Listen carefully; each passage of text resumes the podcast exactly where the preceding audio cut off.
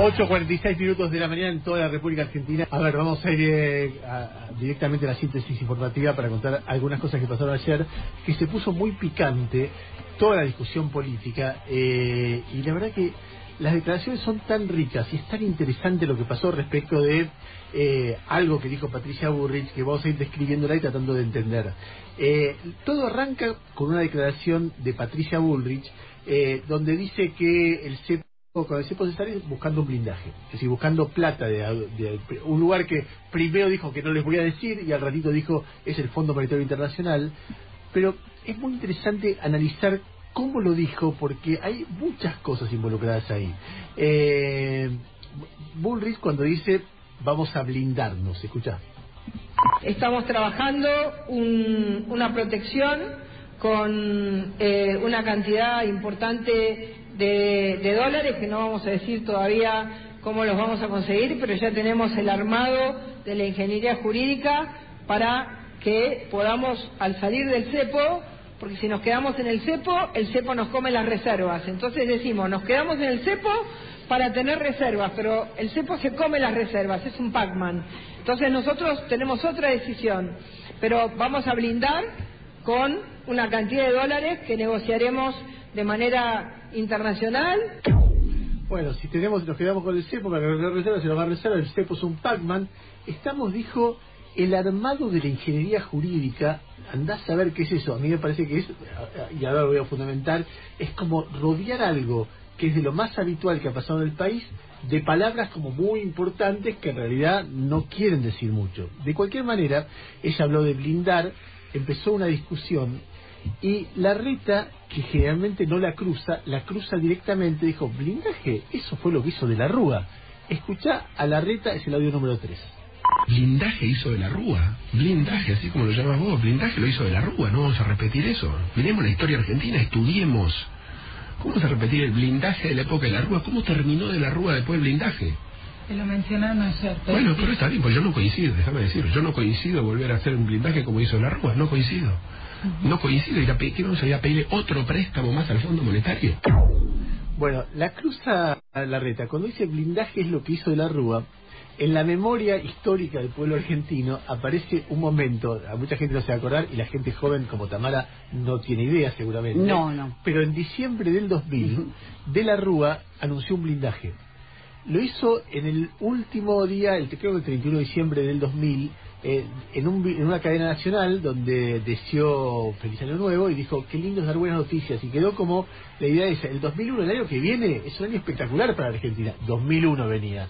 Eh, y lo dijo, escucha, porque suena muy parecido a lo de Patricia, escuchando. Queridos argentinos, los esfuerzos de este año dieron su fruto. He anunciado un blindaje internacional que nos saca del riesgo y crea una plataforma extraordinaria para el crecimiento. Llega después de un año difícil, difícil para ustedes que están soportando una crisis prolongada que lleva casi cuatro años castigándonos. Pero en definitiva, terminamos este año con un gran éxito, el blindaje 2001. Esto es lo que estábamos haciendo mientras algunos decían que no hacíamos nada. Arriesgué mi capital político para tomar las medidas más duras en el primer año. ¿Qué importa si a cambio he logrado protección y fuerza para la Argentina? Es un éxito para mí como presidente y para todo el pueblo que se beneficiará, porque a partir de esta extraordinaria operación económica podremos crecer espectacularmente y comenzar a generar los empleos que necesitamos. El blindaje es una operación económica, política y financiera inédita que genera un fondo de garantía tan grande para el país que despeja cualquier amenaza o duda sobre el futuro de la Argentina. El 2001 será un gran año para todos. Qué lindo es dar buenas noticias. Es un audio increíble. El presidente diciendo el 2001 será un año espectacular para todos. Qué lindo es dar algunas noticias con pajaritos de fondo. Inmediatamente estalla todo por el aire. A ver, eh, cuando quizá lo más interesante de esto es que cuando ella dice eso, cada persona de su equipo que es entrevistada la desmiente. Empezamos por Luis Patri, Luis Patri, Luis Petri, el candidato a vicepresidente. Nadie está hablando de préstamos. ¿Y de qué estaba hablando Patricia de conseguir dinero? Que le van a regalar 30 mil millones de dólares. Escuchá Luis Petri. Vamos a tener que negociar con el fondo. Lo que no sabemos es en qué estado de situación vamos a recibir el, el gobierno, con lo cual eh, hablar hoy por hoy de préstamos o no, eh, me parece que este, no tiene ningún sentido porque no Bueno, en qué estado Hablar de hoy de préstamos o no, me parece que no tiene ningún sentido. La que había hablado de préstamos era la candidata presidenta de la fórmula a la que él pertenece. Le preguntan a Grindetti, Grindetti es el intendente de Lanús, que es su candidato a gobernador. Y dice, empieza una zaraza que no sé cuándo vamos a sacar el cepo. En lugar de decir, ella dice los primeros días, no sé, veremos, porque va a ser difícil, ¿no? Hay que hacer lo que hay que hacer y después ver cuando podamos. Que es lo mismo que dice la reta, pero del otro lado. Escuchá a Grindetti. ¿La Argentina puede tener una economía estable sin cepo? Sí, pero no. hay que empezar a hacer las cosas el primer día, lo cual no quiere decir necesariamente que el cepo no exista el primer día. Uno tiene que empezar a hacer cosas para que empiece a funcionar la economía, pero creo que lo importante es que el primer día se empiecen a hacer todas esas cosas. ¿Cuándo es el día en que no hay más cepo, que la inflación baja a cero? Y lo irán, lo irán diciendo este, las condiciones, el mundo, la economía, los precios internacionales, un montón de, eh, de cuestiones. A ver, quiero insistir en eso. El equipo de Patricia Burri le está diciendo lo que dice está mal. Porque ella dice en los primeros días vamos a levantar el cepo. Bueno, la reta dice un año, que también es discutible. Pero Grindetti dice cuándo va, va a eh, dejar de haber cepo. Y bueno, le irá diciendo la economía del mundo, los precios internacionales, un montón de cuestiones. O sea, andás a ver. Por supuesto, del lado del larretismo empiezan a darle, a darle y a darle. José Luis Espert dice esto, escucha. También escuché a Bullrich en la sociedad rural anunciando una suerte que Argentina necesita un blindaje para, como en el 2000, el del 2001, hace 22 años, para liberar el cepo, es volver a endeudarnos así. O sea, no se nos ocurre otra cosa que no sea siempre volver a hacer las cosas que hicimos mal, lo que dice Massa, lo que dice Bullrich está mal. Argentina lo que tiene que hacer es no ahogarse en el vaso de agua del cepo, salir del cepo. Tiene costos, sí, pero son manejables si salís bien. Porque después tiene una concagua que lo tiene que usar medio en bola, y de, de todas las reformas que Argentina tiene que hacer para que Argentina funcione bien para la gente. Tamara está preocupada por otras cosas, no estaba escuchando la declaración de recién y la gran metáfora que dijo Expert. Eh, la Argentina nos queda por delante una concagua que tenemos que cruzar medio en bolas. me di cuenta que no estaba- No, si no me hubiera reído antes. Claro, me di cuenta. Martín Redrado, también del equipo de la reta, otra vez el blindaje, Burri de la Rúa, el blindaje, Burri de la Rúa. Escuchá. esta idea de que vamos a salir del cepo con más deuda y además con más deuda del Fondo Monetario es volver a caer en los errores del pasado. Es más, cuando se dice que se piensa en un blindaje eh, con el Fondo Monetario, bueno, eso además nos trae a eh, lo que se hizo en el 2001 y sabemos lo que terminó en el 2001. A ver, en el medio de todo esto, no hay una persona en todo el equipo de Bullrich que salga a decir qué buena idea tomar pre- un- más crédito con el fondo para pagar la deuda. Eh, el encargado del tema económico de Patricia Bullrich es este ahí se me escapó Luciano Eh, Laspina. Luciano Laspina que acaba de publicar un libro este y Jairo ¿qué crees que opina Laspina? porque no apareció ayer no, hay, ni- no dio ninguna nota porque de haberla dado tendría que haber aclarado que no haya dado nota también es muy relevante respecto de esto ¿qué, qué, qué crees que opina? ¿qué estuviste viendo de él? Tres ideas te digo del libro que se llama Desenredar la Argentina, que ahora me lo pidió Tamara para que se lo Sí. pase porque lo quería ver en Para este fin de dale. casi 500 páginas, eh, que en el mundo del- de las empresas le dicen desenredar a Patricia, le dicen, eh, lo rebautizaron más que desenredar a la Argentina. Primera idea, el nivel de centralidad que le da la espina en el libro al cepo es eh, algo que se refleja en ese audio que hemos compartido o en la cantidad de veces que eh, Patricia Bullrich está diciendo eh, cepo, porque tiene un capítulo, eh, un apartado que se titula eh, Cómo desarmar la bomba del cepo, que es Cómo desarmar la bomba del cepo, que tiene una primera frase que dice así, en la página 153. El cepo cambiario es la trampa mortal del populismo. Así define Luciano Laspina el capítulo donde después, segunda cuestión, eh, eh, importante para esta discusión, él plantea eh, ventajas y desventajas de levantarlo de una o de levantarlo de a poco y termina argumentando que con riesgos el este, método más conveniente es levantarlo rápido, levantarlo de una. O sea que vos eh, ves la centralidad que le da la espina al cepo, incluso yo te explicaba el otro día porque él cree que es un acuerdo del gobierno actual con el establishment para hacer negocios eh, con la deuda en pesos. De hecho, hay una parte que yo la, este, la este, subrayé que el tipo dice, eh, el cepo cambiario termina siendo un fenomenal mecanismo de corrupción que a su paso deja una innumerable cantidad de nuevos ignotos millonarios con acceso a la botonera para autorizar nuevas importaciones. O sea, no están hablando solo de controlemos a ver el acceso al capital o al dólar. Están diciendo esto es el modelo del populismo. O sea, por eso se ve que está tan seteada Bullrich en eso. Después te decía, hace una argumentación donde dice yo sé que tiene riesgo, yo sé que tiene ventajas, desventajas versus la versión gradual. Ahora, a lo concreto, en el libro no hay ninguna mención a que la alternativa de sacarlo rápido al cepo implique eh, este, un, blindaje. un préstamo.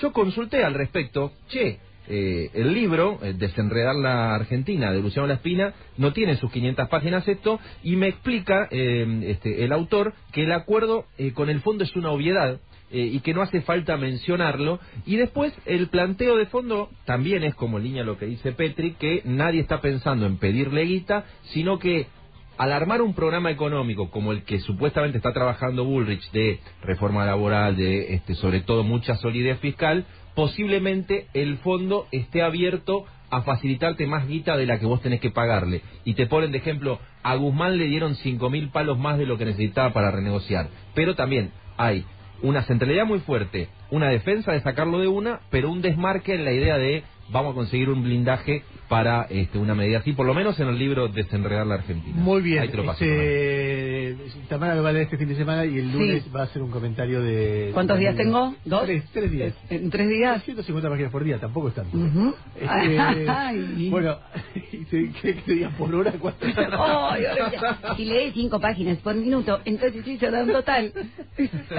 bueno, a ver, entre los debates que hubo ayer, otra vez Patricia Burrich en el medio, porque se difundió un audio de una fiestita donde había jóvenes eh, bullrichistas cantando que eh, ellos, ellos quieren que, Patricia sea presidenta para que haya una Argentina con todos, menos con Cristina. Escuchá.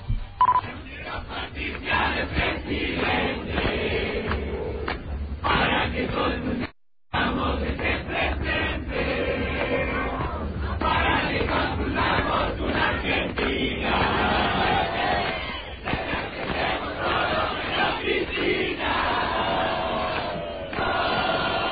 Bueno, ahí está, para que estemos todos menos Cristina. Eh, hubo mucho comentario respecto de esto. La verdad que a mi entender es muy desagradable. Eh, en ese, entre esos comentarios está el de Guado de Pedro que dijo en la Argentina que tenemos que construir, tiene que haber lugar para todos y todas, inclusive para vos, arroba Pato Bullrich. Y arroba Pato Bullrich le responde, ministro del Interior Guado de Pedro, el único lugar en donde debería estar Cristina Kirchner expresa cumpliendo su condena, con lo cual Patricia no solamente no repudió aquel atentado, sino que respalda la canción que dice una Argentina con todos menos con, Cristina y, eh, y, la, y, acelera en lugar de frenar, que es un clásico de, eh, de Patricia en general. En la agenda informativa aparece de repente el nombre de Julio Argentino Roca. ¿Por qué? Porque hay un monumento a Roca en el centro de Bariloche muy tradicional, que el municipio de Bariloche, dado que hay un sector de la comunidad patagónica que lo ve como un personaje muy agresivo porque conquistó esas zonas y hubo muertos y hay esos muertos antepasados, las familias que lo ven como un personaje muy controvertido, el municipio decidió correrlo del lugar. Eh, Macri tituló, eh, tuiteó, con Roca no.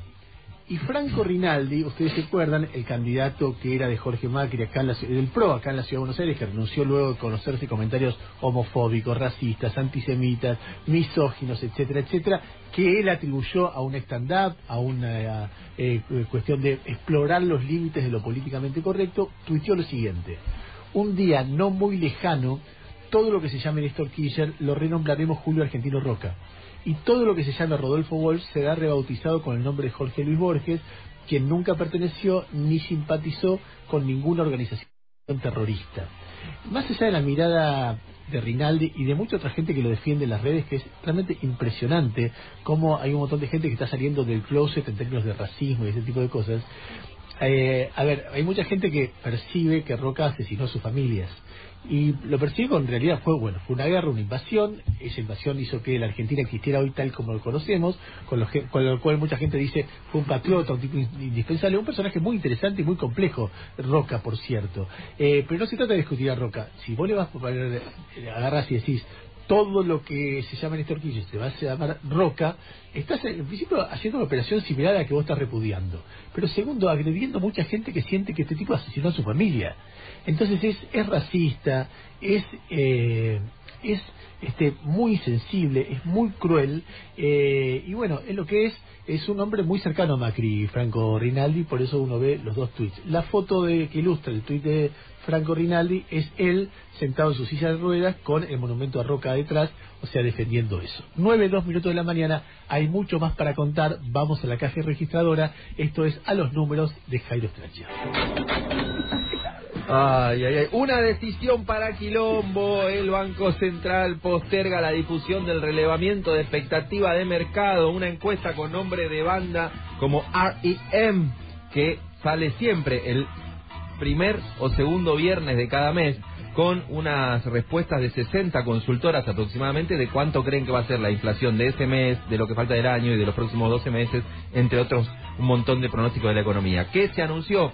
Que como ahora caería justo antes de las primarias, va a ser postergada esa difusión para el martes 15 de agosto y ahí hay suspicacia para todos lados, que sería un dato negativo que afecta la campaña del ministro de Economía y candidato Sergio Massa, o que, como se explicó desde la autoridad monetaria, no quieren afectar la medición que hacen las consultoras para que no queden con el dato pegado al que se va a publicar del INDEC. Como sea, hay lío por la encuesta que cambió de fecha en el Banco Central para después de la FASO. Dale, Balma. 3,2% nada más aumentaron los salarios del sector privado no registrado en mayo, una este, ah, cifra que queda muy lejos de la inflación cercana al 8%, 7,8% que había sido también medida por el INDEC, en un contexto donde en general los salarios, si vos los comparás, no se suele hacer porque no corresponde con la medición general, está en 7,5% con los salarios del sector registrados yendo por arriba de la inflación y como te decía, los del mercado informal recontra por abajo en un sector que es el que más está sufriendo el salto de la inflación porque no tiene gremios que puedan pelear el a, este, eh, acompañamiento del aumento de las cosas que se necesitan para estar vivo en esta tierra. Dale, querido Balmá.